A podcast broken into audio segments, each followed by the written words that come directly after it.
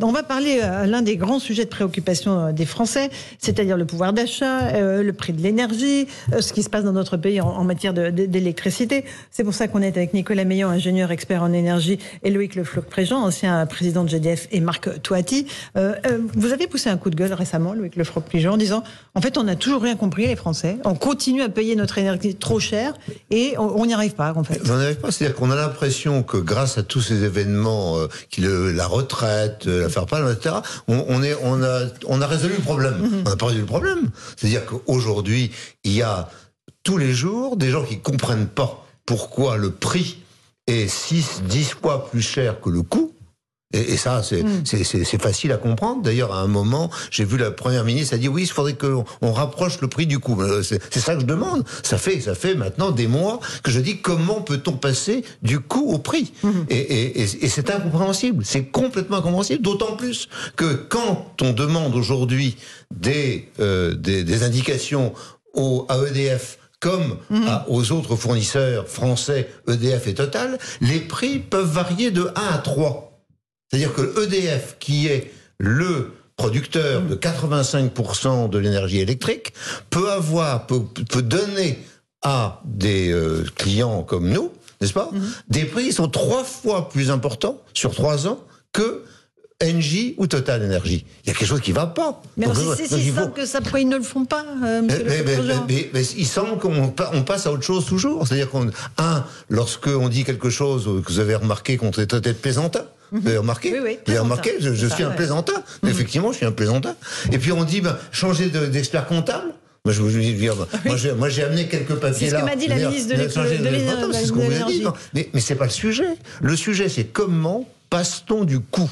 Qui n'a pas varié, mhm. je répète, qui n'a pas varié, de 85% d'électricité, le coût sont les mêmes hier, avant-hier et avant-avant-hier. Ces coûts-là sont aux alentours de 50 euros le mégawattheure et peuvent monter à la pointe à 70. Voilà, c'est les, les, coûts. Et c'est les coûts, ces, ces coûts-là sont des coûts qui sont effectivement euh, donnés comme prix aux grands industriels français dont j'étais et que je connais encore assez bien. Donc c'est voilà. Mmh. Et pourquoi soudain les boulangers sont euh, astreints à payer dix fois plus Pourquoi l'ensemble du commerce, euh, 450 000 personnes qui qui m'arrêtent pas de me téléphoner, comment ça se fait que je vais déposer le bilan, je vais fermer, comment ça se fait? Et les industriels, les industriels sont aujourd'hui en négociation avec euh, soit EDF, soit les autres fournisseurs, Engie et Total, et on arrive à ces différences. Expliquez-moi pourquoi. C'est-à-dire qu'il y a un gouvernement, il y a un ministre, il y a EDF, il y a Engie, il y a Total. Expliquez-moi ce qui se passe. Et, c'est ça que demande l'ensemble du monde, euh, du, monde de l'entreprise aujourd'hui. L'ensemble du monde de l'entreprise. Les industriels, les petits industriels, mais également les commerçants et les artisans qui vont crever. C'est-à-dire sur les 33 000 boulangeries, la moitié vont crever dans les mois qui viennent, puis ils comprennent pas. Alors la seule chose qu'on a fait, c'est assez, amusant, c'est qu'on a dit comme il y a des boucliers, on comprend pas bien parce qu'il y a des cases. Vous avez, ok, il faut des cases, des fameuses cases. Il suffit de faire eh une croix. Hein, c'est ce que m'a dit pannier Alors comment on dit ça? On, va retarder un peu la, facture. Et alors les factures sont en train d'arriver là. La facture de janvier arrive là ces jours-ci. C'est-à-dire que les gens commencent à m'appeler en disant mais finalement vous avez raison, les factures c'est bien ce que vous aviez dit. Bah oui, c'est bien ce qu'on avait dit. Mhm. Mais les factures arrivent. Le bouclier, je sais pas comment on l'a calculé, je sais pas si on a caché la bonne case, si l'expert a été bon ou pas, si on a changé ou pas. Mais enfin, en tous les cas, le résultat, c'est quand même que les types vont crever, la bouche ouverte, euh, en, et, et, que les consommateurs vont s'apercevoir qu'il se passe quelque chose dans ce pays, y compris alors dans la boulangerie, c'est clair, hein, la moitié des boulangers vont disparaître, mais également dans l'ensemble des commerces, l'ensemble de l'artisanat et la plupart des TPE et PME qui sont malades de la situation actuelle. Marc ce sont des cascades en faillite là qui s'annoncent. Ah, ah, oui, complètement. Alors, juste pour revenir sur ça, ce qui est assez incroyable, c'est que les prix euh, du gaz, notamment au niveau international, ont baissé. C'est ça qui est assez, fou. C'est-à-dire qu'il y a encore quelques mois, à l'arrivée, on disait, bon, ben, il y a une flambée, donc on pouvait éventuellement, même si on ne peut pas le justifier, je suis d'accord avec euh, Loïc, mais à la rigueur, mais là,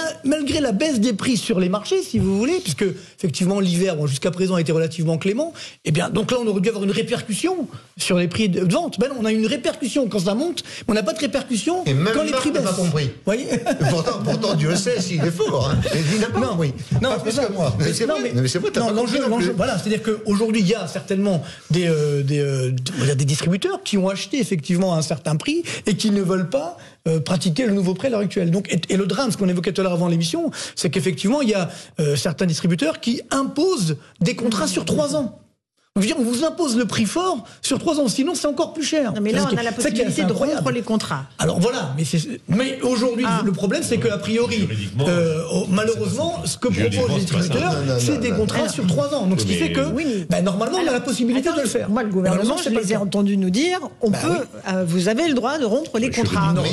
On va dire non, il y a des clauses. Et ces clauses, quelquefois, conduisent à des trucs complètement léonins. Je reconnais, mais euh, on va partir dans des, dans, dans des actions judiciaires sur 10 ans ou sur 20 ans. Parce que on, a signé des, on a signé sur 3 ans et les clauses sont. Ils nous ont dit qu'ils pouvaient rompre Ils nous ont dit, ils nous ont dit, ils disent, ils disent, mais c'est pas ce qui se passe.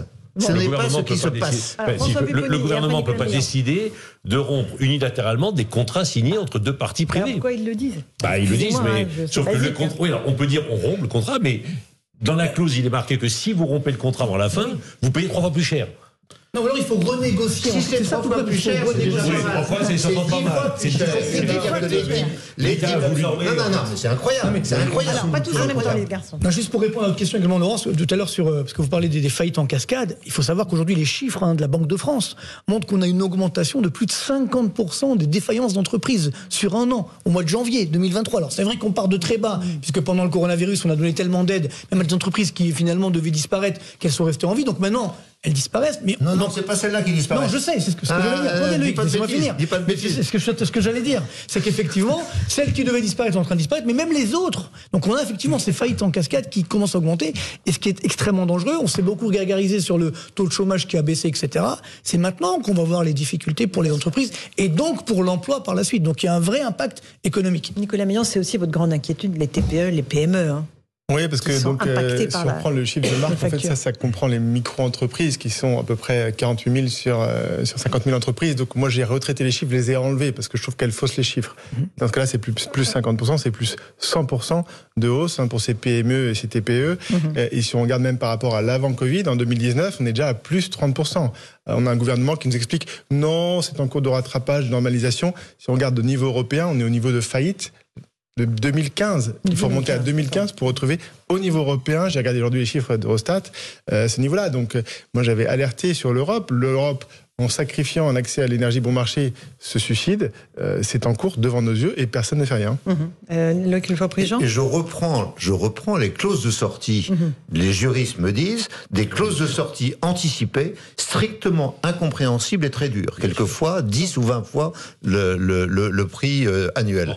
c'est ça la réalité. En fait, ce qu'a dit le gouvernement, c'est mettez-vous d'accord, trouvez des solutions, renégociez. Mais ceux qui ont, les, entreprises qui ont signé le contrat disent OK, on va renégocier, mais on applique le contrat que vous aviez signé. Et si on sort de ce contrat, ça me coûte plus cher. Non mais, enfin, bah oui, mais, juridiquement, c'est le problème, c'est que, le, que le prix de l'énergie, le prix du gaz, de l'électricité, il augmente pas depuis un an, le 24 février 2022.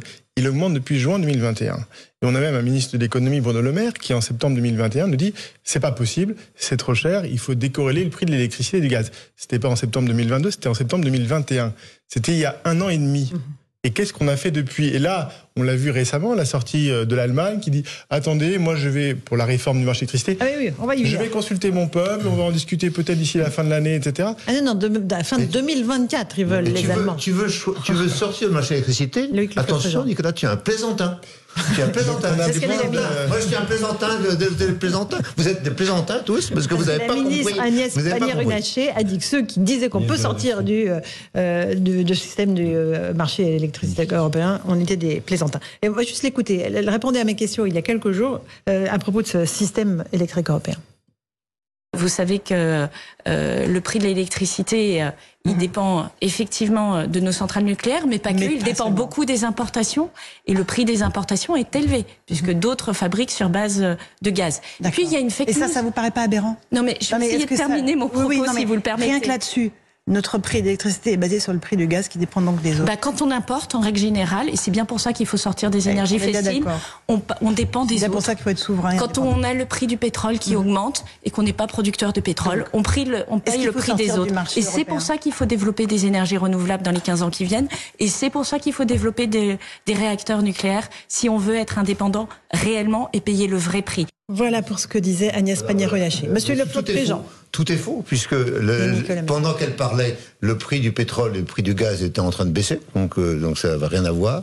Et il n'y a jamais eu de problème d'acheter à des gens qui ont envie de vendre. Et donc, si jamais on n'a pas assez d'électricité à un moment, ben, il y en a euh, en Allemagne, on peut en acheter, on achète au prix. C'est ce qu'on a fait dans mesure où c'est marginal, hein. où c'est marginal par rapport à notre consommation, puisque l'intégralité de notre, pratiquement notre consommation est euh, fournie par le nucléaire, l'hydraulique et un certain nombre de, de fossiles, euh, la, question qu'elle pose ne se pose pas. C'est faux. Voilà, je voulais oui, corriger un peu ce que dit Agnès Pannier-Runacher, parce qu'elle dit oui, le prix dépend des importations. C'est vrai, mais quelle est la part des importations On importe 10, 15% d'électricité. Or, aujourd'hui, dans le nouveau calcul de la creux du tarif réglementé, la part des importations, c'est 55%. 55%. Alors que nous, le nucléaire, plus hydraulique, c'est 85%. Donc moi, je veux bien payer un prix élevé pour 15%, mais pas pour 55%, qui vous amène une hausse artificielle de l'électricité, x2 début février. Là, on vous explique, ah, on a un bouclier tarifaire contre la machine, l'usine à gaz qu'on a créée, super, plus 15%, mais en fait, tout ça n'a pas de sens. On est, on est en train de payer l'électricité comme si on apportait 55% d'électricité sur le tarif du gaz. C'est lunaire. Et, et, on en vend, la plupart du temps, on en vend. Oui. Actuellement. On en vend. Peut-être pas aujourd'hui parce qu'il fait un peu froid, mais juste les jours d'avant, on en vendait. Donc ce qu'on demande juste, ce qu'on demande juste, c'est qu'on paye l'électricité importée au prix. cher pour 15%. Et le reste, on le prête à 50 euros du mégawattheure nucléaire hydraulique. Point barre, c'est très simple. C'est très compliqué pour le gouvernement. Marc, toi, non, ce qui est incroyable, c'est quand même, il y a toujours ce mépris de la part du gouvernement. C'est-à-dire, vous êtes des plaisantins, etc. Alors que là, on voit, ça c'est incroyable dans la déclaration. Il y a quelques mois, rappelez-vous que les dirigeants français disaient, bah, bon, le nucléaire, il faut réduire la part du nucléaire, etc. Il faut réduire, il faut arrêter de... Puis aujourd'hui, on dit, ah non, il ah, faut, remettre en place des réacteurs. C'est qui les plaisantins C'est assez incroyable. Moi, ce qui me gêne aujourd'hui, c'est le manque de vision du monde de nos dirigeants. C'est assez incroyable. -dire, on réagit à la petite semaine. C'est-à-dire, ah ben, hier c'était ça, ben là aujourd'hui c'est demain c'est ça. On réagit, on fait du marketing. C'est ça qui est incroyable. Oui, l'arrogance, c'est ça. Le mépris, c'est pareil. C'est ça qui est dramatique. C'est que. Euh, non, il faut, faut pas. C'est moi qui sais. moi, si vous saviez je pense qu'il faut de la cohésion. Il faut de la cohésion. Et, ce discours extrêmement dangereux. quelle est la raison de la décorrélation entre le prix le, prix de la production et le prix de vente. Question à Loïc Le Floch-Prigent.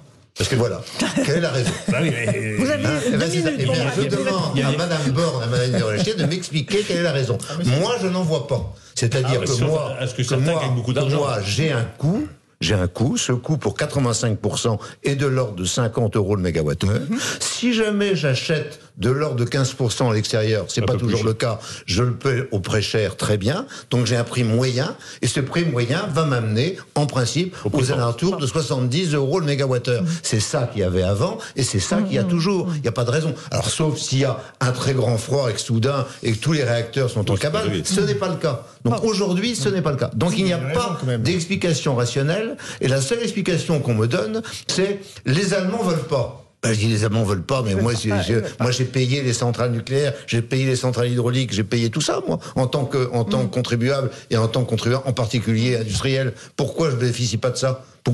Quel est le sujet mhm. Et je ne comprends pas le sujet. et je ne comprends pas pourquoi on me renvoie sans arrêt des bêtises, à savoir l'histoire de l'histoire qu'on a regardée tout à l'heure. Mhm. plaisantin, mais plaisantin, je plaisante, oui c'est ça. Et pourquoi on dit à la fin que c'est l'interconnexion? L'interconnexion a toujours existé. Alors c'est quoi l'interconnexion? La connexion, c'est je, je, je, prends l'électricité et cette électricité, si jamais je l'ai en trop, je peux l'envoyer en Allemagne, en, Angleterre, euh, en Belgique, etc.